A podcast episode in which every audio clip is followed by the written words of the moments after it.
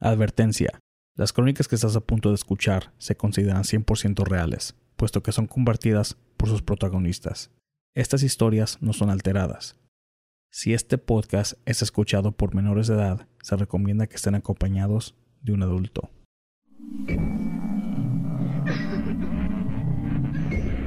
Fantasmas, ovnis, brujería, conspiraciones, todo en relación al tema paranormal. aquí.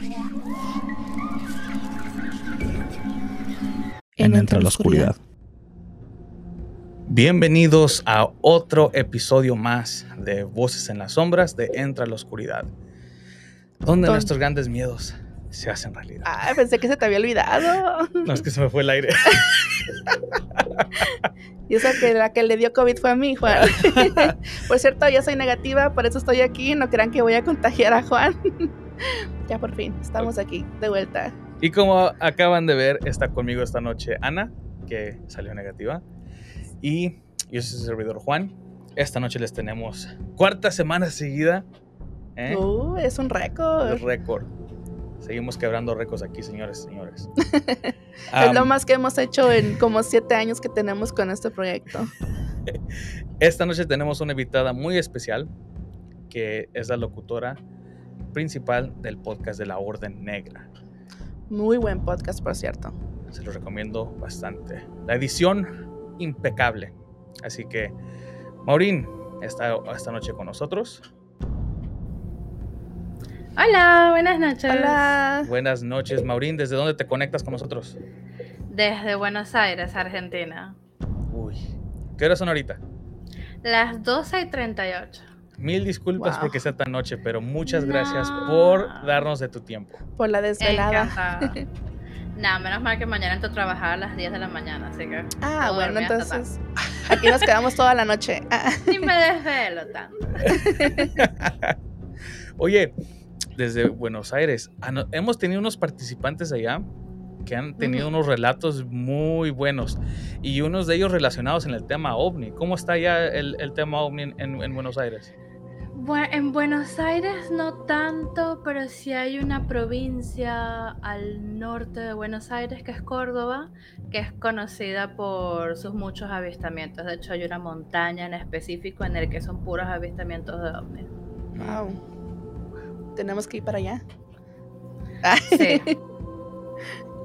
Sí, sí, Así como también dicen que, porque acá en, en Argentina hay una ley, existe esa ley, hay una ley de que si una, f- una pareja, ¿no? Tienen siete hijas mujeres, la séptima, para evitar que se convierta en bruja, el presidente tiene que apadrinar esa niña.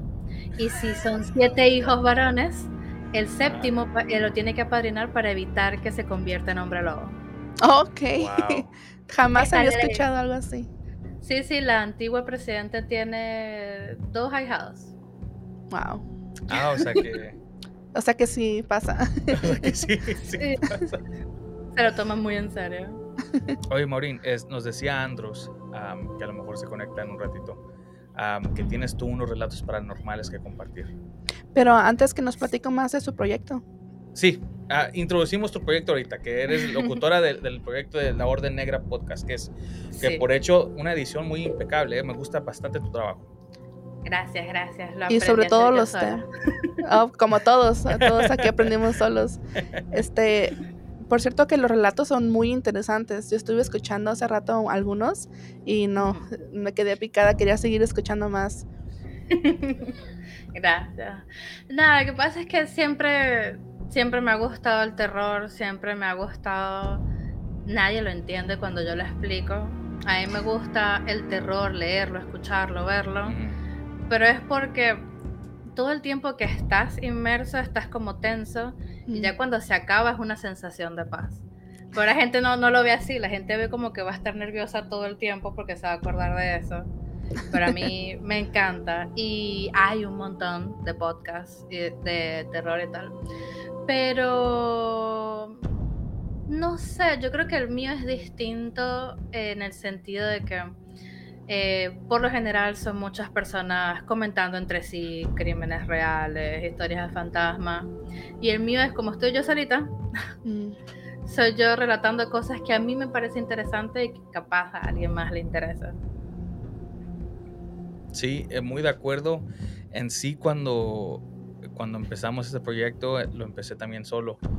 Y tardé poco para tratar de convencer a Ana para que, para que se uniera conmigo. No, no necesariamente por miedo, porque ella en sí comparte muchos gustos de lo que tengo yo en este tema. Y cosas de que a lo, éramos los raros de la oficina, porque siempre hablábamos sobre canales paranormales y eso, y las otras chavas y, los demás nos miraban como que... Sí, como que a ellos les daba mucho miedo, nada más de mencionar el tema paranormal y nosotros eso es lo que nos la pasábamos haciendo. O sea, también trabajábamos, pero, pero en la esquinita de la pantalla, pues ahí teníamos nuestro video. Si el jefe escucha el programa, sí trabajaba. sí, exacto. Oye, ¿en dónde, para la gente que nos escucha, a lo mejor que quieran escuchar tu proyecto también, dónde te pueden este, buscar? Estoy en todos lados, soy como el COVID, estoy en todos lados. estoy en Solo que no soy tóxica, no mato gente. Em, estoy en Spotify, en Anchor, en Castbox. Estoy en, en, Podchaser, Stitch. Mm. Estoy en un montón de lados, menos en YouTube. Todavía estoy como reacia a irme hacia YouTube, TikTok y todo lo demás. O sea que este puede ser tu primer video en YouTube. Es el primer video que hago. Por eso dije, me, tengo que bañar, me tengo que peinar. es mi primer debut, así que sí. Wow. Porque ahorita estamos en vivo en Facebook, YouTube y, estamos este, también en, Twitter. Estamos estrenando en Twitter. Sí, eso me dejó un poco petrificada. voy a estar en vivo. Claro, porque yo me acostumbro, porque yo me, cuando me enredo leyendo algo, narrando algo, o sea, me enredo de verdad, puedo sentir que mi lengua se enreda y hago caras y hago como que y me estreso, y repito y me paro y me siento. Entonces cuando me dijeron es en vivo es como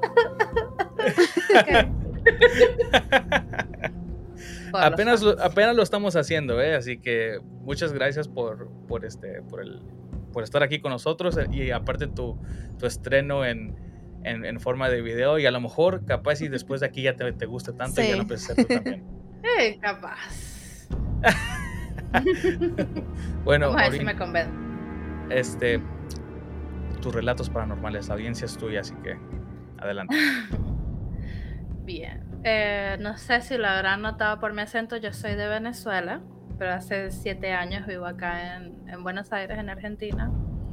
Y si hay algo que yo creo que es algo propio del lugar, es lo que sea que hay todavía, hasta el sol de hoy, en el apartamento donde yo viví casi toda mi vida, allá en Venezuela.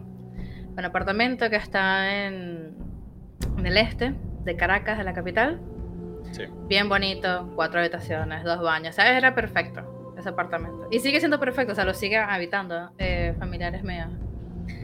Pero desde siempre pasaron muchísimas cosas raras. Empecemos con que mi mamá, ella me contó esto que supuestamente a mí me pasó, pero yo no tengo recuerdo de eso. Ya dice que yo lo bloqueé. Y fue que un día eh, estaba yo sentada en, en mi cama y detrás del televisor se apareció la sombra de un niño. Y mi mamá me dice que yo grité, grité, grité, pero yo no tengo recuerdos de eso. Pero siempre pasaban cosas raras en mi habitación. Se apagaba y se prendía el televisor solo. Le cambiaban los canales. Hubo una escena muy peculiar. Me acuerdo que yo estaba durmiendo, estaba chiquita, tendría como 6, 7 años, pero fue muy real, o sea, esto pasó. Me acuerdo que estoy dormida. Quien me conoce hoy en día y me ha visto dormido, estaba en pijamadas conmigo, yo duermo con las manos cerradas porque me da miedo tenerlas abiertas por esto que voy a contar. Estoy durmiendo así, ¿no? Con mi mano descubierta. Y estoy entre dormida y despierta. Y mi cuarto tenía un ventanal gigantesco. Y veo que se levanta la cortina y luego como de la cortina como que se forma una persona y la cortina se le baja, como que estaba debajo de la cortina y se desveló. Y me quedé viéndola como, ¿qué onda? y luego me hizo con las garras de ella, con las uñas, me ha hecho así en la mano. Y en lo que lo sentí que me desperté, o sea, no fue. Sea, yo siempre digo que el, la parálisis del sueño, estás paralizado, no te puedes mover. Entonces no puede haber sido parálisis del sueño porque yo lo vi, me tocó y inmediatamente me recogí. Y cuando me paré que la vi, se abrió la puerta de mi cuarto de golpe. Y, fue y estaba cerrada con... O sea, como cuando cierras una, una puerta, con, no con seguro, pero cerrada, que está cerrada. Y fue como, ok. no. Mi mamá, eh, bueno, esa mujer consiguió infinidad de brujos, santeros, un montón de cosas que de hecho sí se sentía. Me acuerdo que un día no, nos dijo que nos fuésemos a casa de alguien, a mi hermana y a mí, eh, y cuando llegamos a la casa sí se sentía. Se sentía como, como liviano el aire. Y supuestamente lo que sea que había ahí, que yo sentía que me miraba o que me agarraba en las noches, ya no estaba. Pero siempre siempre, era como que siempre volvía, siempre era algo, nunca supimos si era que alguien nos tiraba maldiciones o qué onda. Eh, después de eso, han pasado un montón de cosas. Me acuerdo, estábamos jugando el escondite con uno de mis primos y de la habitación, nos estábamos escondiendo en el cuarto de mi hermana, que la puerta da hacia el balcón, porque es un apartamento largo. Y teníamos unos sillones y me acuerdo que estábamos jugando al escondite, o sea, cosas que no se hacen, pero que uno aprende ya grande. No jugás al escondite de noche. O sea, eso no se hace. Y lo estábamos haciendo. Y me acuerdo que vi como que había alguien sentado, como un hombre, sentado, con las piernas cruzadas, en uno de los sillones. Y yo, qué raro, si estamos jugando al escondite, porque te vas a esconder en el único sitio donde pega la luz de la luna para verte. Y no sé, sentí como algo raro y dije, mm, esto a mí no me gusta. Y como que grité como que me salía. Y cuando prendí la luz, ya no lo vi más.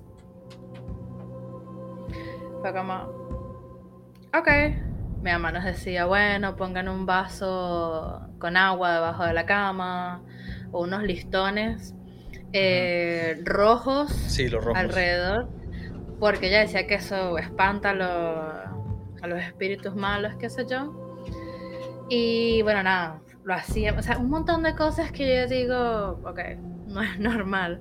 Y ese apartamento era de ella, y si, si hoy en día, debido al, tema económico de Venezuela, es difícil venderlo, o sea, ya lo hemos reducido al precio normal, imagínate venderlo antes, era imposible. Entonces mi mamá dijo, no, este es mi apartamento, o sea, lo que sea que haya acá, o se las arregla, o se va, o ve qué hace. Y me acuerdo una vez, la primera vez que vine a Buenos Aires, le dije a mi mejor amigo, te puedes quedar en la casa esa semana que vamos a estar esos 10 días, me cuidas a los animales y qué sé yo. Y él, sí, sí, sí, yo me quedo.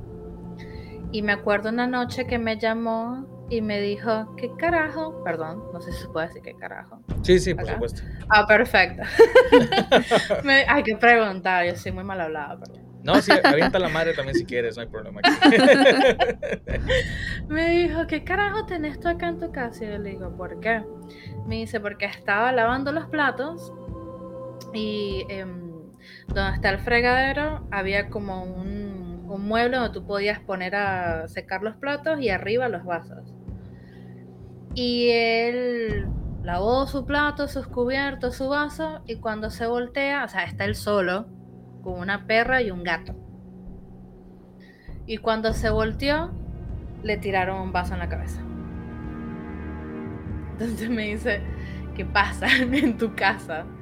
Y le digo, mira, no sé, dijeron que aquí se murió un niño en los años 30 y que lanzaron un duende, pero que ahora hay cosas. Entonces le dije, mira, no sé, hay un popurrí de cosas raras que pasan en mi casa, que nadie sabe por qué pasan, pero pasan. Eh, me acuerdo, em, la última semana antes de yo mudarme para acá, hicimos una reunión en mi casa y estoy en el cuarto de mi mamá, acostada viendo televisión y de este lado está el televisor y de este lado está la puerta. Veo con el rabillo del ojo, veo que entra una de mis primas, la oigo y me dice, eh, Chema, mira que nos vamos, este, déjame despedirme. Y yo, ok, dale, sin despegar yo la, la mirada del televisor, le hago así, bueno, chao, y sentí que se despidió de mí. No le presté atención y seguí viendo televisión. Y en eso llega eh, la mamá de mi prima eh, y me dice, bueno, ¿tú no te piensas despedir? Y yo, pero si me acabo de despedir a tu hija. Me dice, no, nadie ha entrado para acá. Ok. no, no, no, no, no. Eh, me acuerdo un día también que llegué cansadísima de mi primer trabajo. O sea, pero llegué escoñetada, como así se llama en Venezuela. O sea, no, no daba más de cansancio. Me acuerdo que yo duermo de lado, o sea, duermo en posición fetal y me acuerdo, me acuerdo que me acosté boca abajo y en eso y mi mamá me arropó. me cierra el cuarto y en lo que ella me arropa, me levantan la cobija y se acuestan conmigo y se arropan. Me acuerdo que en ese momento sentí mucho susto, pero estaba tan cansada que dije, ay, sabes qué, hacer lo que se te cante, pero estoy muy cansada. Si quieres dormir, dormir, si que, no sé, no me asustes, no, no me jodas, ya está. Y me acuerdo al día siguiente cuando sonó el despertador, levantaron la sábana, se levantaron y la volvieron a tapar. Pero en mi vida se me ocurrió voltear. Yo dije, si yo volteo ya algo ahí, creo que voy a quedar perseguida por vida. No, no. Y lo que más me aterró que pasó fue unas pocas semanas antes de venirme que mi mamá cree que es parálisis del sueño, pero yo le digo que si es parálisis del sueño no me pude haber levantado. Me acuerdo que estaba durmiendo y en mi televisor estaba colgado en la pared. Y por esto, por vivir ahí, es que yo siempre dormí con el televisor prendido, porque yo decía que si tenía todo oscuro, no sé, algo feo me iba a pasar. Y me acuerdo que estaba, o sea, me sentía como incómoda, como que hacía un ruido el televisor y lo quería apagar o quería bajarle el volumen. Me acuerdo que me reincorporé y en lo que me reincorporé, que fue agarrar el control, una ma no, no, no miento, o sea, yo siempre digo, lo juro por mi hijo, porque esto es muy real. Me acuerdo que una mano era como negra y escamosa, con garras.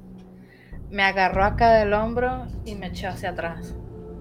Y lo único que podía verlo era como que tenía una. Eh, la cara de esta criatura era como si fuese humana. ¿Saben Jeepers Creepers? Sí. Sí. Era muy parecida, perdón, a la cara de Jeepers Creepers. Eh, y como que se reía y sentía la saliva de él, las garras acá, sentía todo. Y quería gritarle a mi mamá y no podía. Me sentía como Neo cuando le borraron la boca. Y yo decía, ¿qué hago? ¿Qué hago? ¿Qué hago? ¿Qué hago? ¿Qué hago? Y lo único que se me ocurrió en ese momento de desespero fue, dije, bueno, me voy a hacer una bolita de luz.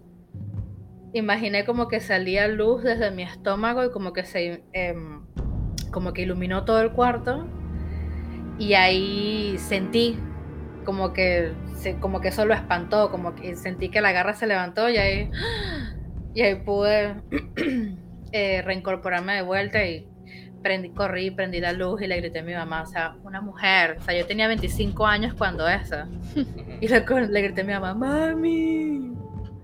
Mira qué pasó, sí, y a mí dice, mi papá siempre me dice, ese es por andar viendo todo ese montón de chingaderas de películas de, de, de, terror. Eso queda ahí impregnado en tu cerebro, Mauren. Y yo, papá, no tiene nada que ver. O sea, Jeepers Creepers me hubiese comido algo del cuerpo. Y él estaba ahí nada más aterrándome. Mi papá nunca me creyó, mi mamá sí.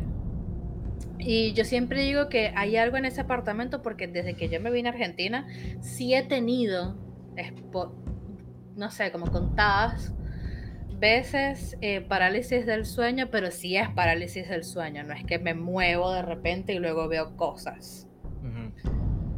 Pero sí, es algo en ese apartamento. Siempre pasaron cosas raras.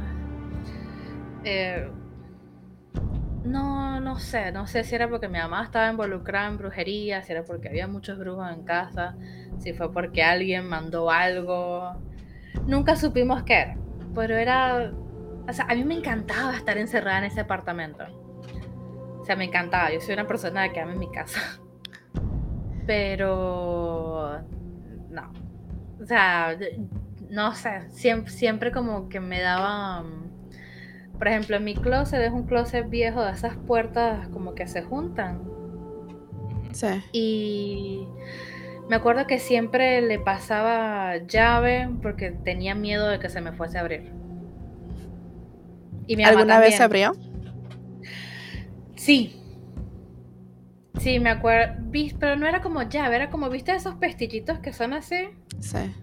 Bueno, le ponían cepillo, y, pero siempre, ¿no? Era como un tic nervioso que antes de irme a dormir se lo ponía. Y un día estoy a lo más tranquila y de repente, como si algo lo hubiese empujado de adentro. Y yo dije, bueno, así es como muere la gente en las películas de terror. ¡Tap! Abrí. y no había nada. Fue como, todo bien, no me jodas, todo tranquilo los volví a cerrar con llave, qué sé yo, y ahí sí me iba a dormir, pero nunca le daba la espalda al closet porque sentía que si se la daba, era pollo.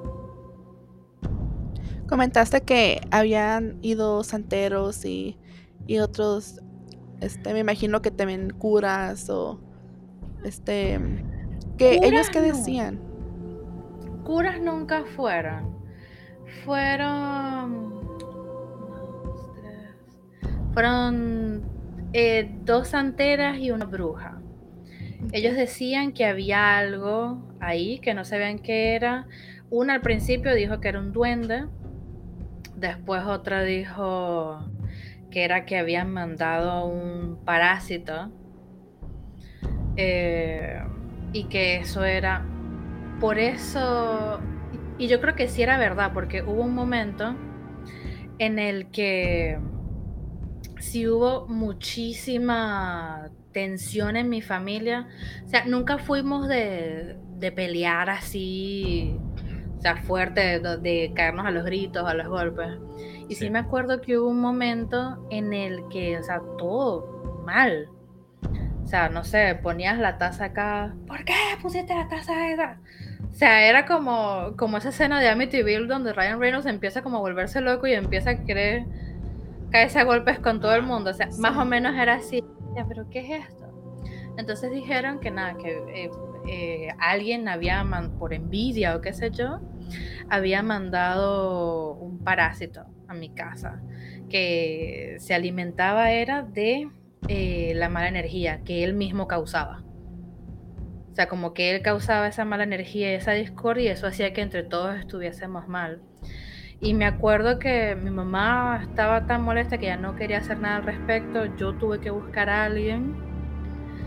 Y aprovechamos porque todos en mi casa, todos trabajábamos, íbamos a la universidad y había veces en que estaba vacía. Entonces le dije, bueno, ve un día, haz lo que tengas que hacer, pero yo necesito que esto se acabe. Y efectivamente, o sea, se acabó ese periodo en el que todos estábamos, como dicen ustedes, a los madrazos pero eh, siempre era como que volvía. O sea, es como, no sé si era alguien que decía, bueno, no le sirvió este, voy y le mando otro.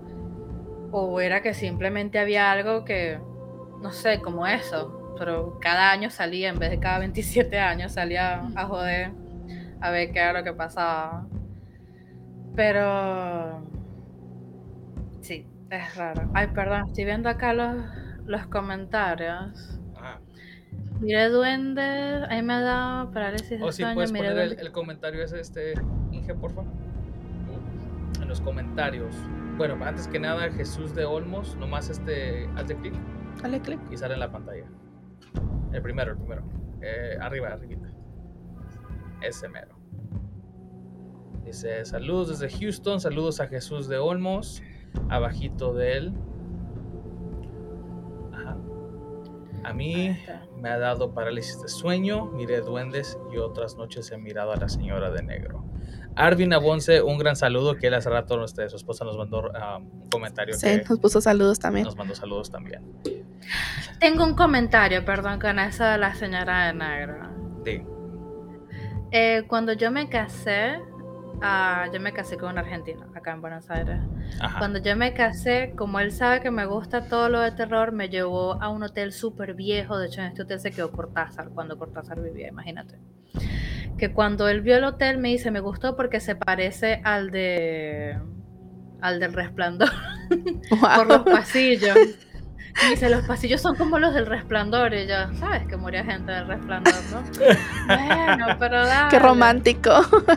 Ay, sí, no, a mí me encantó, era muy creepy, me encantaba. Pero me acuerdo que esa noche estaba dormida ah. y me desperté porque sentí que había alguien y había una mujer altísima, como cubierta con un velo negro de encaje espectacular y me decía, alguien va a morir. Y yo, no, no me vengas tú a joder, marico, me acabo de casar, a romperme las bolas, ¿quién se va a morir?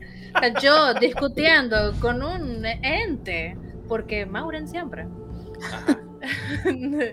me decía, alguien va a morir, y le dije, pues yo no me quiero morir, me acabo de casar. Y entonces me acuerdo que la vi pasar de un lado de la habitación a otro y me dijo, bueno, pues alguien se va a morir, ¿tu mamá o tú? Y yo, verga, pero no se puede morir, no sé, cualquier otra persona no, alguien se tiene que morir. Y, ah, pues está bien. Pero yo, y esto es muy cómico, tengo entrenado a mi marido. Él ya sabe cuando tengo parálisis del sueño, que no puedo hablar, le hago, mmm, como que le grito y ya él, y me, él puede estar en el quinto sueño, pero él escucha eso y inmediatamente me zarandea para poder despertarme. Entonces le dije, pasó algo muy raro. Mi mamá en ese entonces estaba en Venezuela, la llamé, eran, si acaso la una de la mañana, ya eran las 10, 11, ya esa mujer estaba dormida. ¿Qué pasó, mami? ¿Todo bien? Y yo, mamá, ¿estás bien? No te vas a morir, ¿verdad? No, ah, ok, dale, listo. ¿Por qué? Una vieja vestida de negro me dijo que te ibas a morir. ¿Qué? Olvídalo, hablamos mañana. Y más nunca me pasó. Pero sí, ahorita que vi el comentario me pareció súper raro. Nunca he visto duendes. Eh, pero sí vi a esa mujer de negro. Y fue, gracias a Dios, fue la única vez que la he visto. En ya siete años. Eh, lo más común es la dama, es la mujer de blanco. Sí. Pero una de negro casi nunca me he topado a alguien. sí, sí, sí, he escuchado de relatos de con una mujer de negro, pero es muy escaso. Es lo, común siempre es la mujer de blanco. O también cuando tienen parálisis de sueño, no sé si tú alguna vez has visto al hombre de sombrero. Sí, Sí, de hecho tengo, tengo un episodio de eso, que soñé con él dos o tres veces, pero seguida, era como basta. Eh, pero sí, pero esta mujer fue raro, porque estaba como muy bien, era como muy victoriana y tenía... ¿Han visto esas antiguas pinturas de las majas? Que tienen como una cosa acá en el mm. pelo y de ahí le cae el velo, era como una cosa así. Sí. Pero todo de encaje negro. O sea que era muy espectacular verla, pero al mismo tiempo era como muy aterrador. Y me ha pasado que estoy consciente en... antes de que me dé la parálisis de sueño. Me acuerdo una vez que soñé con una caraja que estaba también vestida de negro. Y en un momento en el sueño sentí que no me pude mover y dije, ah, le dije, ah, ya está, ya me vas a venir a asustar. Y justo puse una cara re horrible y dije, ok, sí y no me podía mover y yo, ok, esperemos unos segundos, ya me puedo mover, ok. Fue súper extraño, pero sí me ha pasado. Em, pero sí, esas cosas raras me pasan. Mi papá está convencido que es porque había muchas películas de terror. Eso es...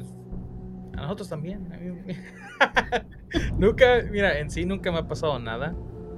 Pero las poquitas cosas que a lo mejor y sí eh, pueden tener una explicación. A lo mejor me dio una pesadilla. Y lo primero que decía mamá, ya ves, por estar metido en todas esas pendejadas y te, desde cuando te digo que dejes de hacer eso. Y, y acaba siendo que ella es una de nuestros fans número uno. No, mi mamá me lo dice. Cuando era chiquita me decía, es que comiste chocolates antes de irte a dormir. y eso te dio pesadilla. ¿Qué decís? Pues a mí cuando me ha pasado cosas así, la mayoría del tiempo he estado despierta. Solamente lo único que me pasó cuando estaba dormida fue cuando sentí que empecé a levitar y, desperté y, desperté de golpe de esas veces que sientes como que te caes y despiertas. Así, me, así sentí. Una vez que miré mi cuerpo que estaba todavía dormido. Este, y otra vez que estaba a punto de dormir, que sentí como que, que, yo, que yo pensaba que era mi gato que brincó a la cama y ya saben cómo los gatos empiezan a como rasguñar las sábanas para acomodarse y, y sentí cómo se encajaban las uñas en, en, las cobijas, en la sábana. Y, y, cuando volteo, pues resulta que mi gato ni siquiera está en el cuarto. Pero, pero precisamente así como comentaste de que estás tan cansada que uno se puede imaginar, no, pues del susto te despiertas y, brincas y empiezas a buscar y rezar tres padres nuestros, ¿no? Pero no sé, de repente estás tan cansado que lo que quieres es dormirte y, al día siguiente nada más te acuerdas y ya. Pero pues ahí es donde entra la duda de que tal vez estaba dormida y lo soñé. Esa sí, sí me ha pasado. Me acuerdo mi primera parálisis del sueño acá fue mi esposo, él es músico y él estaba en un recital y volvió como a las 3, 4 de la mañana. Y donde vivíamos antes, él tenía que entrar por un portón, porque habían autos y estábamos en planta baja. Él tenía que entrar por el portón y estaba trayendo todas sus cosas. Estaban trayendo la batería, los parales de los micrófonos. Y se escuchó el ruido. Y lo escucho a él como que está intentando abrir la puerta. Y de vuelta estaba despierta porque me estoy parando de mi cama, no lo soñé. Volteo para la puerta y vi una cara, no era terrorífica en sí, o sea, no era tipo el demonio de, ¿cómo se llama? De Insidious, es el de la cara roja con negra, no. Es una cara de un tipo normal, pero la expresión me dio muchísimo miedo. Como que me estaba viendo y se estaba burlando, hizo así, se asomó por la puerta y luego se, se echó para atrás. Eso me puso súper nerviosa. Y le gritaba, ¡Gato! Y el voy del otro lado de la puerta me dice, ¿qué pasó? Y yo, porque tus amigos entran y me ven en, la, en el cuarto, ¿qué es eso? Y me dice, mis amigos están en el auto sacando todos los instrumentos. Y yo, ok, está bien. Y nada, o sea, le conté, ya está acostumbrado, él está acostumbrado. Le dije, me traté con brujos toda mi vida, así que cálmate hablando de la brujería, en comparación de, bueno, estuviste en Venezuela y ahora en Buenos Aires, ¿qué tanto es el tema de la brujería? O sea, ¿qué tan serio es? Un ejemplo, en Colombia pues hay calles llenas, repletas de negocios. Sí, es muy fuerte Es, es, negocio. O sea, en, Venezuela, en comparación de Buenos Aires, ¿tienen algo así también? O? No, en Venezuela en todos lados, o sea, sin ir muy lejos. Yo vivía en una zona ¿Cómo le dicen ustedes? Como fresa. Le dicen en ah. México. Sí, como de la alta sociedad. Ah. Ponle, o sea, no era tan fresa, pero cualquier persona tú le decías el marqués y decían que era de fresa. Ella. Pero, o sea, sí había sitios específicos de esto. De hecho, mi vecina, que vivía a dos pisos, ella, o sea, ella era santera. Pero, o sea, tú ibas a la panadería y te vendían eh, ¿cómo se llama? Los tabacos para leerlos y hacer trabajo. Y acá, en Argentina, creo que nada más he visto, no tanto en Capital, pero sí en el cordón del, son, del, del conurbano sur. En Quil, en los pueblos de Quilmes o Verazategui, pero tampoco que es mucho, es una tiendita que vende velas de colores y santos y hay una tienda especializada en las lejanías de la ciudad, ya llegan saliendo de la ciudad y yendo a lo que es la provincia como tal de Buenos Aires. Pero no, nada como en Venezuela, que en Venezuela todo el mundo es santero, o sea, yo tengo familiares que son santeros, o conocidos que son brujos, no. Acá, no, acá no, no hay mucho esa movida como allá. Pregunta, este, no, no conozco mucho sobre la santería, pero tengo entendido que gran parte de, las, de la tradición viene de Cuba. ¿Está relacionado ese tipo de santería con, con Cuba? Sí. Sí, de Cuba y de Haití, creo. Eh, pero Yo sí, pensaba hay que mucha era, que influencia era de más, eso. era más fuerte de Haití. Sí, sí, sí, es que lo es, pero también eh, allá en Venezuela tenemos mucha influencia de eso. También hay muchos migrantes haitianos, cubanos, que han traído eso con ellos. Antes, yo chiquita, de niña, jamás vi eh, el auge de la brujería o santería tan fuerte como en los últimos años viviendo allá en, en Venezuela. Pero era normal, o sea, conseguirte una bruja, conseguirte un santero, era como buscar, en, no sé, en, en los enunciados en el periódico. Es como ir Sí, al sí. doctor, ¿no?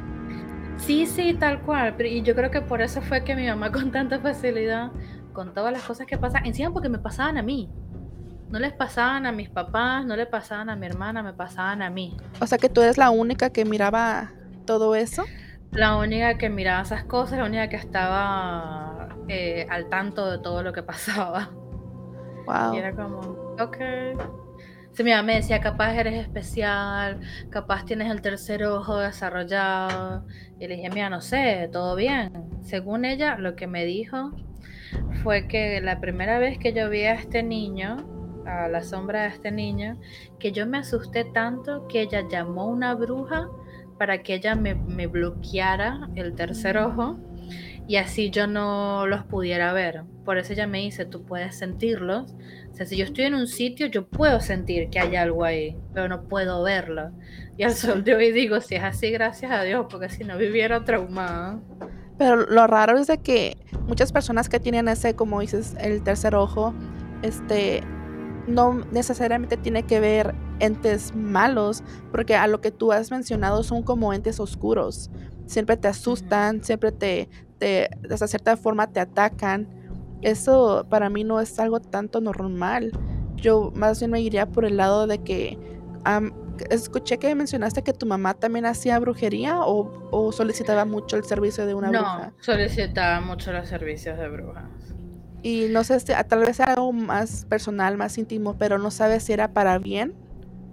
O, No, siempre, siempre era para bien. Eh, nunca lo usó porque yo se lo explicaba a ella. Le dije, mira, eh, si haces algo se te va a devolver. sí, claro. Así de sencillo. Entonces, si no se te devuelve a ti específicamente, nos va a rebotar a nosotros. Entonces, no hagas cosas malas. Así de, de sencillo. Pero a lo que. De lo que vas también, por ejemplo, así como he sentido o cosas que medio me perturban, también me han pasado cosas como. em, no sé, de repente estoy buscando algo y digo, ¿dónde estará? Yo estoy segura que está ahí y escucho la voz de alguien. eh, las veces que lo escucho es un hombre. Y siempre me pasaban en mi casa, en- allá en mi casa en Venezuela. Eh, me decía, busca en tal sitio, o está en tal cosa, y lo volteaba por otro lado y estoy yo sola, pero lo escuchaba acá en la oreja, y donde me decía, ahí estaban las cosas. O si hacía tal cosa, estaba, estaba algo ahí. Entonces era como, ok, hay cosas O buenas que- y cosas malas, pero pasan. Entonces no todo es malo. No, no todo es malo, Ok. pero sí me han pasado muchas cosas que son creepy más que nada en ese apartamento. O sea, yo Sí, lo es- adoro, me encanta y es hermoso. Pero al mismo tiempo, o sea, no sé si es que yo soy muy susceptible, que si es que está muy cargado, yo soy muy susceptible. Pero Oye. bueno, me dejó traumada por vida, ya no duermo con las manos descubiertas, jamás. En los comentarios, Inge, si pudieras poner desde, desde ahí, desde el principio, desde el primero, a Arvin Agonce dice saludos. A Rigo Edwards también manda saludos. Pero también me Arvin hizo un comentario ah, muy interesante. Dice, sí, el hombre de sombrero también lo he mirado. Estoy en shock. Yo pensé que era el único que he mirado eso. Ah, Mm, Maurín, no, nosotros, nosotros sabemos mucho sobre, bueno, sabemos más o menos sobre el tema ese, pero si puedes dar una explicación de, de qué tan, qué tan popular o cómo ponemos, po- qué tan o sea, ¿Común? común es este, es este fenómeno en, alrededor del mundo.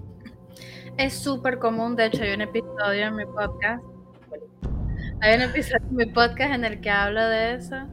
Eh, es un fenómeno que yo también pensé que era la única que lo había visto y después me enteré que no.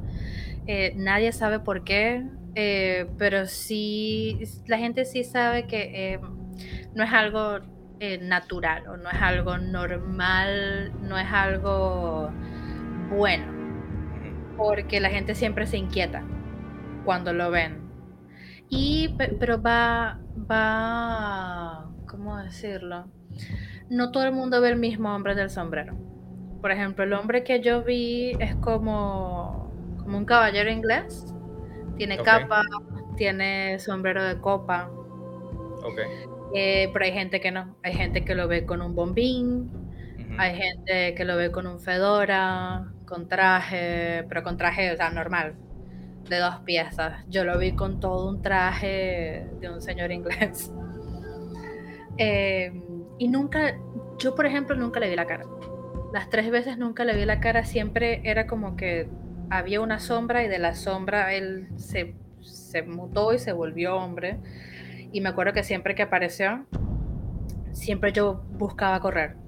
Nunca le vi la cara, no me corría, pero sí iba detrás de mí súper lento caminando como todos los villanos en todas las películas. Iba súper lento caminando detrás de mí. Y siempre, esto es algo que me pareció muy cómico, mi subconsciente era como que siempre buscaba algo para yo poder huir de él. La primera vez fue un auto, la segunda y la tercera vez fue un, fue un ascensor industrial.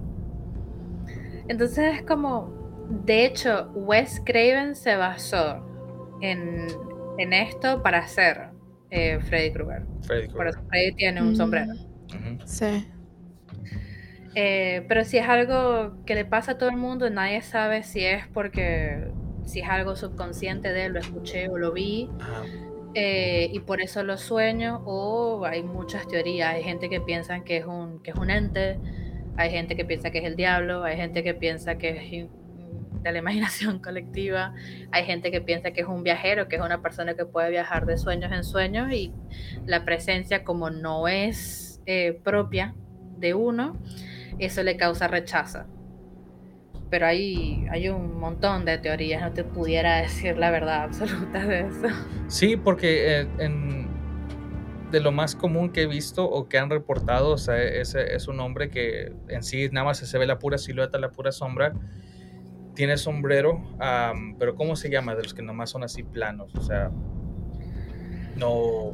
Casi como... No, no es, no es Fedora, porque pues Fedora son más chiquitos y más, este, como el de Jeepers Creepers, o sea, de ese tipo de sombrero. Claro, y, también, también tiene lo que viene siendo una... Como gabardina. Una gabardina muy grande negra. Y a veces o viene solo o viene con dos acompañantes. O lo reportan solo o lo reportan en, tres que nomás las otras no tienen, no tienen los detalles que él tiene, nomás son sombras que vienen a su lado. Ah, es un, algo muy raro, pero sí, ah, para Arvin es algo muy, muy común. Le pasa a mucha gente alrededor del mundo. Bueno, a mí yo me acuerdo que cuando eso me pasó la última vez, de vuelta, fui a la brujería. le pregunté a alguien y le dije, mira, me está pasando esto, ¿qué hago? Y me dijo, mira, si de verdad te perturba, lo que puedes hacer es, y esto es muy o sea, si, si tienen el sueño, si se mueven mucho cuando duermen, beware. Eh, porque la idea era que, y me funcionó porque más nunca lo vi, que tenía que colocar un espejo, o sea, puede ser de mano, un espejo esos chiquititos, debajo de la almohada con unas, y encima del espejo unas tijeras. Y que eso era como que lo iba a atrapar ahí y el espejo no se podía romper porque si no, como que se liberaba de ahí. Y yo dije, bueno, lo voy a tratar a ver qué onda, porque tocarnos entrar. Y lo hice. Esa noche lo soñé, me desperté y estaba como un poco ansiosa, prendí el televisor, lo que sea, qué sé yo. Y me volví a acostar a dormir y más nunca desde ese entonces han pasado meses y más nunca se me ha presentado. Gracias a, los dioses y al Señor, porque no, no, no es lindo verlo porque la sensación de nervios con la que yo despierto no es normal. Siento como si hubiese visto mi propia muerte y me dijeran, te vas a morir tal día. Y no sé, me pone muy nerviosa y muy ansiosa. Despierto sudando frío y con taquicardia. Es. Sí, este también Andrea Osorio nos manda, dice, saludos desde San Antonio. Dice, en mi casa solo había una sombra negra. Es increíble cómo se puede distinguir en la oscuridad de la noche. Yo la vi caminando hacia mi cama. Mi hijo solo la veía junto a mi cama en la noche. Y sí, y, a lo que, lo que la gente nos ha contado en sí, cuando ven estas siluetas, ah, creo que Ana también ha sido testigo de estas. En la noche, no sé, se distingue la diferencia. Es una oscuridad muy, muy, muy diferente a, comparación de donde, donde está tu cuarto. O sea, es una. Como que la densidad de este ente logra distinguir y hacer la forma, y tú puedes ya ver de lo que se trata, que viene siendo la mayoría del tiempo una persona. Sí, sí, porque es como si se pudiera, de hecho lo asocian mucho con el, ¿cómo se llama? Con la parálisis del sueño, porque se ve muy real, porque como lo ves, es como si vieses a cualquier persona que pueda estar sentada en la oscuridad de tu cuarto. O sea, al fin de cuentas tus ojos se adaptan a la oscuridad y puedes distinguir la pared de una persona. Y verlo sí es bastante impresionante. Porque como te digo, sentí, o sea, yo lo que sentí fue, o sea, todo mi cuerpo decía alerta, alerta, peligro, peligro. Y era como, ok, viste esa sensación que en inglés dicen flight or fight. Sí, fight es lo mismo. Sentí la sensación de o me quedo y muero de un infarto o corro a ver qué tan lejos llego. No, o te quedas y van a llover putazos o, te, vas corriendo. Como dicen, más vale que digan aquí corrió que aquí murió.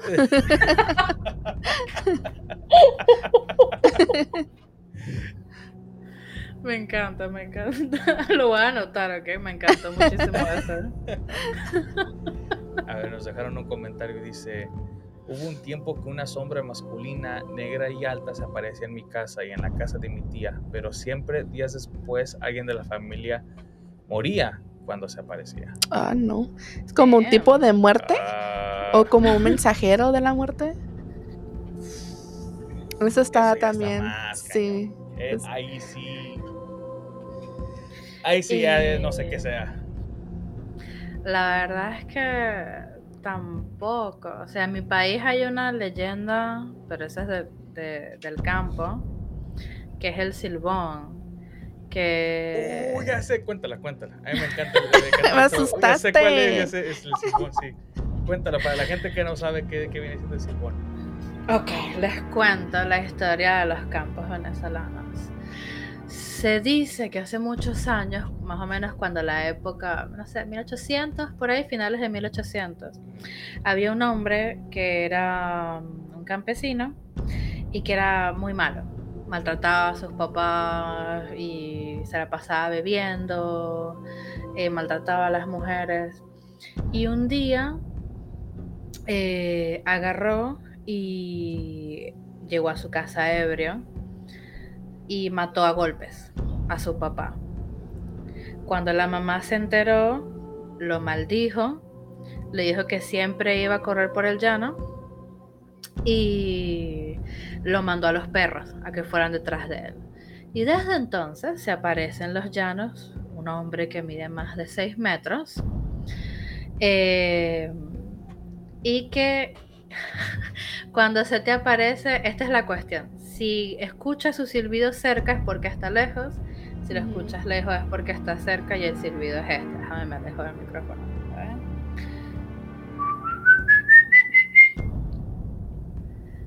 Entonces, si escuchas eso cerca es porque está lejos, si lo escuchas lejos es porque está cerca, y si se te aparece, te mata, pero es de la impresión, el susto te mata. ¿Y qué hace cuando se te aparece? Supuestamente eh, se le aparece nada más a los alcohólicos y lo que hace es que le chupa el alcohol a través del ombligo. Ok. Sí, no andamos con cuentos las venezolanas. También dicen lo mismo de la llorona, ¿no? Que cuando les escuchas su llanto lejos es porque está cerca. Y si lo escuchas cerca es porque está lejos. Es algo muy similar también. Sí, así como allá tenemos la sayona y la sayona no es un llanto, pero es como una risa malvada Mm, que se escucha a kilómetros. Y cuando la escuchas es porque tiene una víctima nueva. Wow. Oye, eh, la Sí. razón por la que a mí me gusta mucho la leyenda del Silbón es de cómo describen a este ente. Hace poco estaba yo hablando con Ana sobre de, de dónde vienen tantos, tanta, tantos detalles de estas, de muchas leyendas que ya o, sean, o, o son urbanas o, ya- o ya llevan a o son nuevas que, se, que, que las acaban haciendo, ya sea así por medio de creepypastas o cosas así. Am, por ejemplo, Slenderman. Eh, El, el silbón es algo muy parecido a, a lo que, Sí. a, a lo que viene siendo Slenderman. Y eso que Slenderman fue creado en, en línea, en una competencia de, de, de- o sea, de- monstruos, básicamente. sí. Pero yo le contaba a Ana de que es que, es que mi abuelo, una persona ya de- cuando estaba vivo, de tercera edad, por supuesto, que no, no tenía ni la menor idea de, cómo funcionaba la tecnología. Era una persona de campo. Am, lo único que sabía usar era, pues, el teléfono de casa. Él nos había contado sobre el espantajo, eh, un, ser que se aparecía en, la- en las mazorcas de ahí de- del pueblo, que también medía más o menos como unos 6 metros y vestía todo de negro y tenía unas manos muy largas y unas, este, como si tuviera manos extra también. Entonces cuando él me está contando esto, pues eh, yo me quedo como que, pues no, pues está, está básicamente describiendo al Slenderman, pero pues es, por supuesto el Slenderman sabemos dónde viene. Y pues él, yo sé, yo estoy por seguro que él no sabe de dónde, ni siquiera de lo que, si yo lo mencionaba no iba a saber ni siquiera de lo que estoy hablando.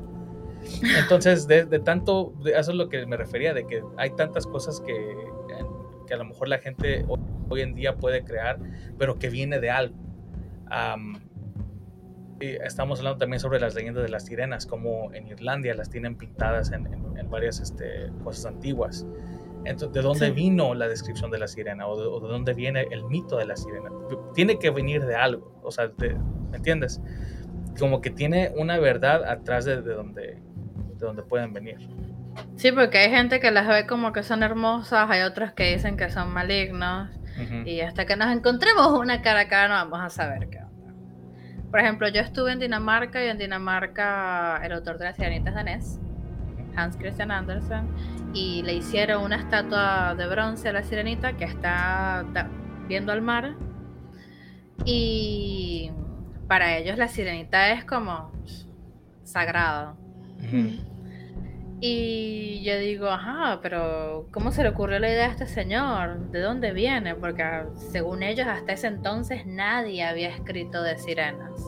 No de esa manera, o sea, habían leyendas marinas de piratas y qué sé yo. Pero escribirlo de la manera como él lo escribió, no, o sea, ese hombre creó un mundo entero. Y para ellos es sagrado. Después, obvio, te metes en internet y de repente te dicen, no, que son malvadas, que tienen dientes, que comen gente. Como, me encanta. Creo que en México tienen una, en la laguna de San Pagua, no me acuerdo, yo hice un episodio de eso. Tiene una, una sirena por ahí que come hombres. Qué suerte. Ah, qué Suertudos. afortunado, qué suertudos. Los hombres siempre salen mal parados en todas las leyendas de terror. Sí, ¿verdad? ¿Qué? Están pagando sus pecados, pues. sus pecados. Ah, Andrea Osorio nos dejó otro comentario, este, que si lo puedes poner, por favor. Dice, sí, la primera vez que, que la vi, que se refiere a la sombra, que era, mi, que era mi esposo que se había levantado al baño, pero al volver a mi lado él estaba dormido. Cuando volví la vista para la sombra ya no estaba. Entonces, como lo estoy imaginando, está el esposo acostado, ella vio una sombra irse hacia el baño y pues ella pensaba que era él, pero no era. Oye, ¿Sabes pero qué, qué más, qué más miedo que, que sabiendo que esa sombra estaba contigo en tu cuarto mientras tú dormías o algo así? No, tiene que ser horrible. Yo, de vuelta, como he visto muchas películas de terror, cuando pasan esas cosas o cuando me levanto así asustada por una pesadilla, yo lo que hago, como todo mi cuarto está oscuro, le toco la cara a mi marido para saber que es él, porque a mí no me ve ni a joder ningún monstruo, yo conozco las facciones de mi marido. Y si ese no es, ya sé, mínimo le meto un puñetazo o algo, salgo corriendo. Pero sí, creo que lo más aterrador que me pasó acá en este apartamento fue una vez, estaba mi hijo recién nacido, que si lo escuchan de fondo, sí es mi bebé, de cuatro añitos. Oh. Eh, me acuerdo que él estaba recién nacido y mi marido trabaja de madrugada porque él es eh, vigilador. Y estoy durmiendo y sentí como que alguien me decía como, hey, pendiente y me desperté, o viste cuando te levantas de golpe y estás toda desorientada y no entendía nada, y veo la puerta de mi casa, del apartamento, abierta de par en par. Mi marido me dice, lo que hiciste fue una ridiculez, y yo dije, no, fue una persona muy inteligente. Salí y, sea, miré primero todo mi alrededor, a mi cuarto, no había nadie, pero, o sea, algo me despertó. Mi hijo estaba dormido pero algo me despertó, algo me dijo, alertate. Y fui para el baño, revisé que no había nadie, le quité el palo a la escoba, al escobillón, y salí con el palo. Fui a la sala, no había nadie, miré a mi hijo, todo en orden, fui a la cocina, no había nadie y fui al pasillo. Y, no, no, gracias a Dios no pasó nada, capaz dejé la puerta abierta, no sé, pero algo a mí me despertó para decirme qué pasa. Y la última vez fue hace unas par de semanas. Eh, el cuarto donde se pone la basura está al lado de mi, de mi apartamento. Y acá los sensores del pasillo son de movimiento. O sea, si te mueves se prenden un tiempo y después se apagan. Solo. Sí. Y está todo el pasillo, yo siempre lo boto antes de irme a dormir la basura, y está todo el pasillo oscuro. Y yo, para que se prenda, yo primero, o sea, como que abalanzo la, basura hacia el frente, ¿no? Lo hice y siento que golpeé a alguien. Y escuché un oh. Y cuando se prendió la luz no había nadie. Y yo, qué pasa y que no, ¿sabes qué? Mejor yo la voto mañana, cuando haya luz del sol. No, me encanta el terror, pero no soy tan valiente como para arriesgar mi vida, gracias. Agarré y la puse de vuelta en el tacho y dije, mañana es otro día, no pasa nada. Pero sí, esas cosas tienden a pasarme a mí. Mi papá me, dice, me, vive diciendo que es porque veo muchas películas de terror. ¿Tú crees que si yo veo Sex and the City me van a perseguir tipos? No, papá, así no funciona la gente. Así no funciona la vida. De verdad. A ver, ¿qué dice el comentario? Uh, por YouTube nos dice Joey Reese, hola, los sigo desde hace mucho, los, me alegra que ahora estén haciendo directos. Por supuesto, lunes y miércoles, por estas horas de la noche. Uh, dice, un gran abrazo desde Tijuana, interesantísimo programa, felicidades, sigan adelante. ¿Es pariente tuyo? No sé, ¿cómo se llama? No alcanzo a leer. Cristian Solo Visual Music. Saludos desde Rosario, Baja California. Sí, mi tío. Hola, tío. ¿Cómo están? Hay que no sea mi tío, ¿no? ah, dice Andrea Yo no me asusté porque creí que estaba yo dormida todavía. Después, en una plática con mis hijos, que se los conté, mi hijo, mi hijo mediano me había comentado que cuando veía hacia mi cama en las noches, esa sombra estaba junto a mí mirando hacia abajo. Wow. ¿Sabes qué? Ahora que recuerdo, una vez yo miré que cuando vivía en Tijuana, este, yo tendría como unos, no sé, unos seis años, siete años, que el cuarto donde yo dormía se conectaba con el de mis, con el de mis papás y nada más había una puerta. Y, este, y la puerta todo el tiempo estaba abierta. Y a un lado de la puerta en el cuarto de mis papás estaba la cama de ellos y mi mamá dormía junto a la puerta, del lado de la puerta. Y entonces una noche me desperté como a las, no sé, 3, 4 de la mañana y, y miré como desde el techo descendió un hombre, un hombre grande, como con una bata blanca. Y de hecho lo que se me hizo muy extraño es de que era muy similar el físico como a un Hulk. Pero. Sí, pero su piel la miraba como si fuera morada.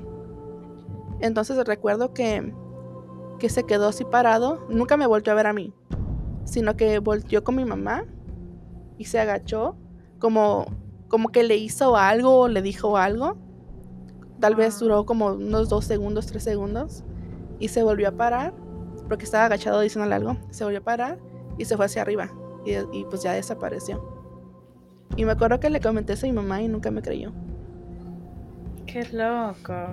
Pero me quedó tan traumada porque yo hasta ahorita no puedo tener las puertas abiertas, que nada más estén abiertas porque sí, no tienen que estar cerradas a fuerzas. Últimamente también he estado dejando que las puertas del closet estén abiertas, pero antes tenía que estar cerrado todo porque si no, de reojo siempre se me figuraba que miraba algo. Ay, no. No, no. Mis puertas tienen que estar. De hecho, a mi marido, a él le habían regalado, cuando nos fuimos a vivir juntos, le regalaron un, placar. Y a mí nunca me gustó ese placar. Yo siempre le dije, mira, desde que yo vi el conjuro 1, siento que va a salir una mierda de ahí y no, eso no me gusta. Y una vez tuve una parálisis de sueño que era una mano que salía y me hacía así. Yo, no, no, no, no, no, no, no. Es más, cuando nos mudamos a este apartamento y nos dijeron, tiene placar empotrado, listo, quedé. De ahí no va a salir nada de esa vaina. Oye, No. aquí Arvin, este, creo que te hizo una pregunta. Dice. Ori, ¿nunca te han atacado estas apariciones? El hombre del sombrero me ahorcó y me tapó la boca que no podía respirar. Los duendes Wow. me taparon la boca y me, ah, me agarraron las manos que no podía moverme. No, no, cuando yo estaba, cuando supimos, lo primero que tuvimos fue un duende en mi casa. Pero como yo era chiquita, mi mamá me dice que yo le di nombre a este duende. O sea, que lo trataba como si mi mamá pensaba que era un amigo imaginario y no era un duende. Eh, pero como yo era buena onda con el duende, el duende a mí no me hacía nada, nunca me atacó. De hecho, nunca atacó a nadie de mi familia. O sea, no, nos asustaban, tiraban cosas, movían cosas, pero no. Y el hombre del sombrero, no. Yo creo que es porque, por más de que yo pueda verlas o pueda sentirlas, eh, es eso. A mí, la sabiduría de bruja, toda la, la vida me enseñaron, mira, si estás asustada, y me acuerdo que me lo dijeron y me acordé fue en ese momento que, que sentí la garra que me jaló hacia mi cama, que me dijo, imagínate que sos luz, imagínate que tu vientre sale luz y con eso iluminas todo. Y literal, me vi desde arriba cómo iluminaba, perdón, cómo iluminaba todo. Y desde ese entonces es, es lo, lo que hago. Yo no permito que ellos se alimenten de mi miedo.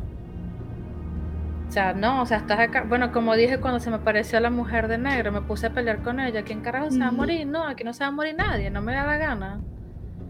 Em, no sé, o sea, sí puede haber gente que capaz no tiene. em, ¿Cómo se llama? Como que no, no, no, es- no es no tener la fuerza, es no tener la fuerza del hábito de que esto te aparezca. O sea, a mí Sí. se me aparecen estas cosas desde que yo soy niña, ya tengo 32 años.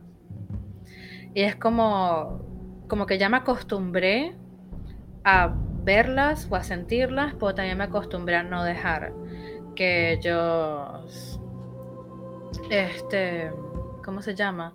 Que ellos se alimenten de lo que yo siento, de mi miedo, de mis inseguridades, no. Pero por más acostumbrada que estés, no te deja de asustar, ¿o sí? No, por supuesto que no, porque estás muy tranquilo, es, es como los jump scares, estás muy tranquilo y de repente es como, ah, sea, te asustas, obvio, porque no esperas verlo, porque tú estás tu vida normal y de repente te vas a dormir tranquila esperando soñar, no sé, con Henry Cavill y se te aparece un bicho negro así Mm. viéndote, como, no. O sea, ¡ah! ¿ves? Me asusté y fue la gata. Ay, dije, captamos algo en vivo. Yo pensaba que nos estaba haciendo como una- un demo de una Ah. demostración. No, Así me boludo. asustan. Me recagué, me recagué. Porque encima sentí como que me fue agarrando y dije, la puta madre, weón. Una garra peluda. la, mano la mano pachona. Lo peor es que me hizo, o sea, me agarró así la panza y yo dije, la puta madre, weón. O sea, estoy en vivo, con un montón de luz. No puedes agarrar otro momento, de verdad. Y no, era mi gata que me asustó. ¿Ves?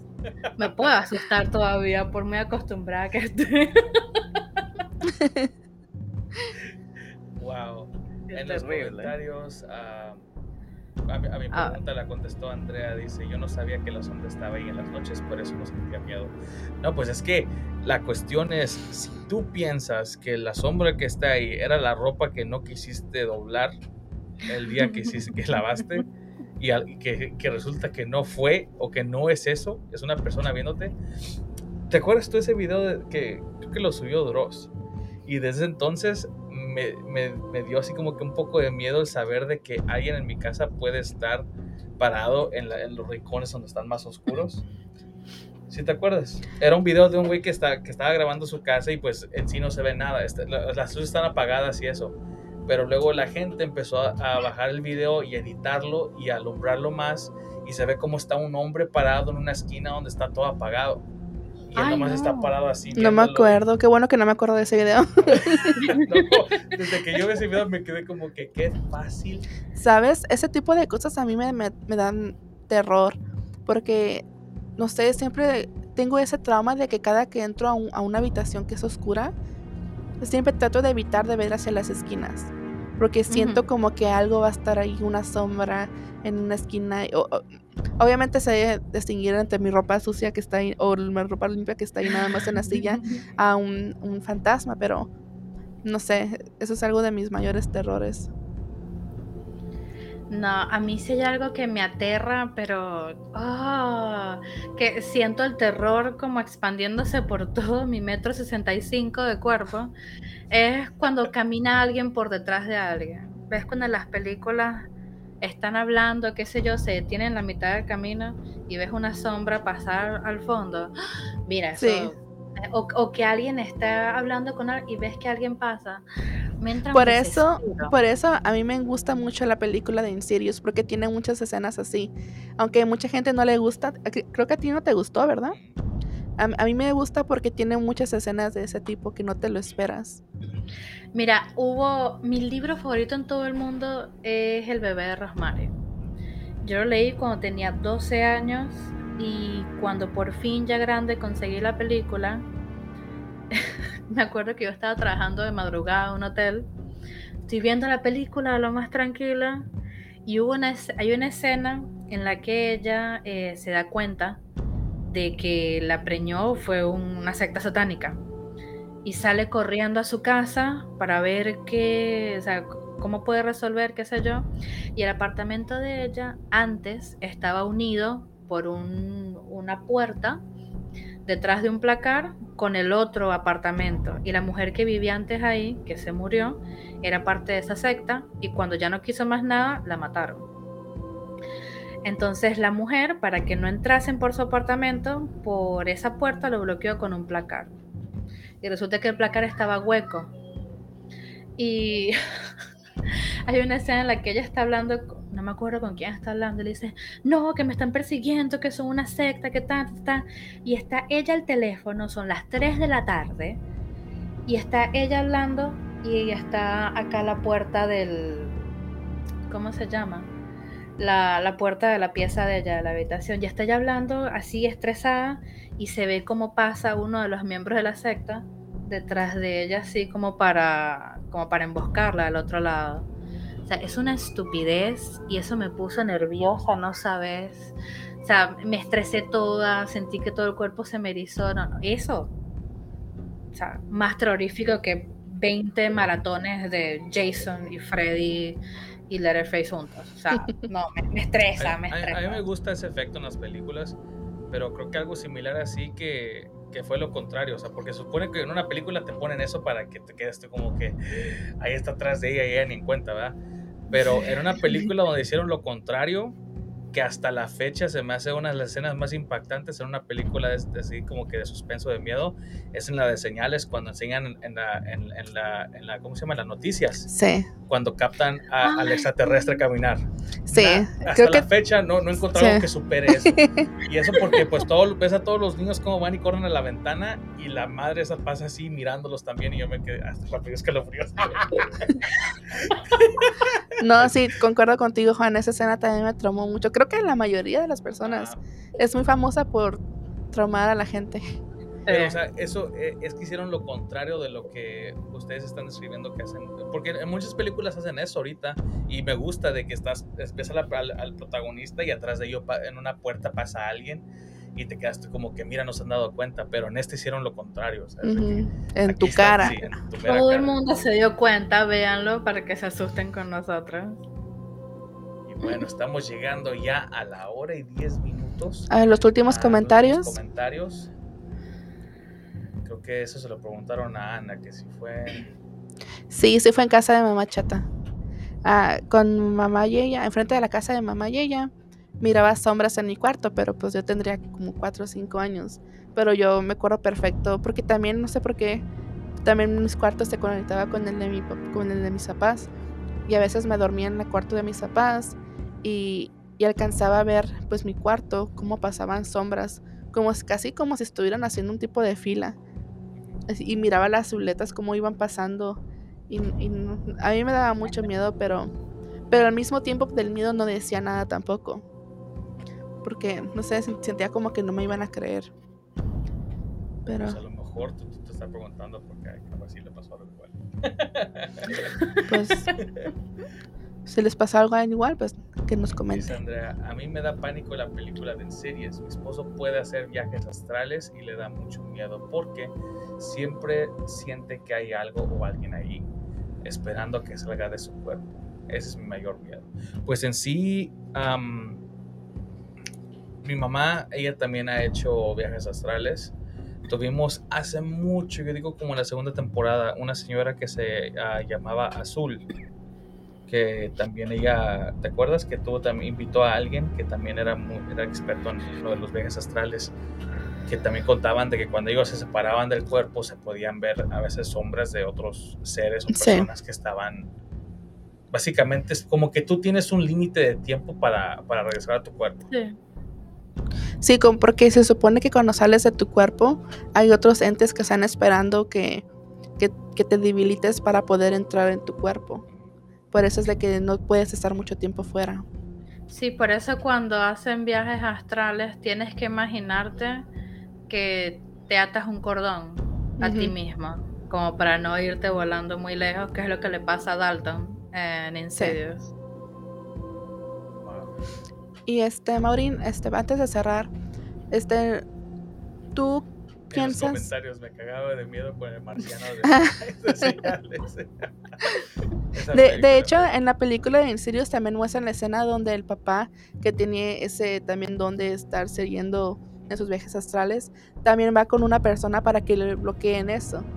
Y me recordó mucho a, a, lo que te pasa a ti, de que también te lo bloquearon para que ya no estuvieras viendo tantos espíritus chocarreros. Ay, sí, menos mal, de verdad me, alegras. No, no, creo que tenga la fuerza suficiente como para tener, ver, tener que verlos todos los días y decir y no saber, ¿eres real? Sí. ¿Eres real? No. De hecho, a eso iba. ¿No te gustaría como tratar de desarrollar ese, ese sentido para poderlos ver y comunicarte con ellos? Tal vez para resolverles el por qué siguen en este plano. Creo que soy muy miedosa para eso. lo confieso en vivo. Soy muy miedosa para eso. Más que nada porque la mayoría no son malos, pero tampoco son buenos. Están como ahí. Entonces, como, mm, ¿qué hago con vos? ¿Querés, ¿querés hacerme mal? ¿Querés hacerme bien? ¿Te, te es igual? Entonces creo que ahí por eso, creo que mi mamá estuvo bien porque, mira, yo no me acuerdo de eso, pero así de aterrada habré estado que mi mamá decidió hacerme eso. Porque mi mamá me dice que del shock no, o sea, gritaba y lloraba y... Mm. y yo no me acuerdo de nada de eso.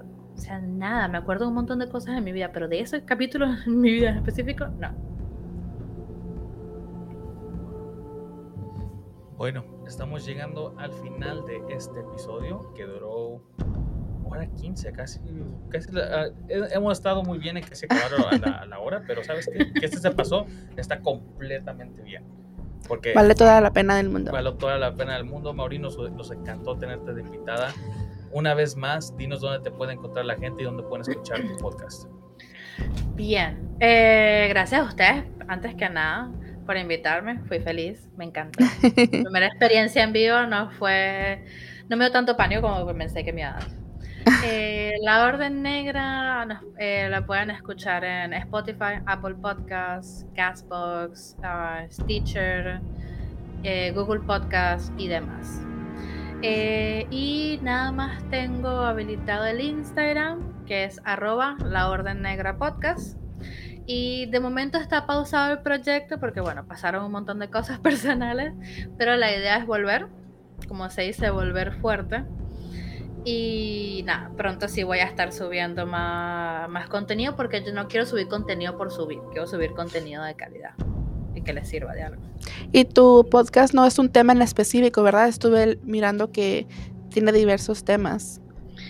Sí, no, no es específico. Por lo general son cosas que a todo el mundo, o sea, al público en general le da como miedo, pero trato desde asesinos seriales, creepypastas, leyendas urbanas, mitos. O sea, de repente pueden encontrar un episodio de Ted Bundy, hay un episodio de Slenderman, hay un episodio de un vuelo que se perdió y que Mm, apareció sí. 50 años después.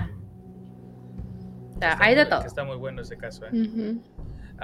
Bueno, a nosotros ya saben, nos pueden encontrar en todas las redes sociales bajo arroba canal oficial ELO. También tenemos la línea telefónica si quieren comunicarse con nosotros para participar en esta sección de Voces en las Sombras. Ya saben que estamos conectados todos los lunes en vivo a las 8 y media pm. Creo que se va a quedar la hora así. Am, entonces, 8 y media pm, hora de, de Phoenix, Arizona. Tenemos entendido que ya cambió el horario en otros lugares del mundo, Juan. Creo que en México, en la Ciudad de México, serían las 10 y media de la noche. Este, en Argentina, ¿qué hora eran? Las, las 12 y media. Eh, las doce y media. 12 y media. Y también tenemos en vivo los miércoles. Los miércoles son temas de ovnis y conspiraciones. De hecho, así se llama el, el- podcast. Y hablamos de, de ovnis y conspiraciones. este comenzamos a las 9 de la noche, de hora- horario de Arizona, que vendría siendo las 11 de México, Ciudad de México. Maureen, un placer tenerte con nosotros. Ojalá también estés de vuelta en otro episodio. Sí.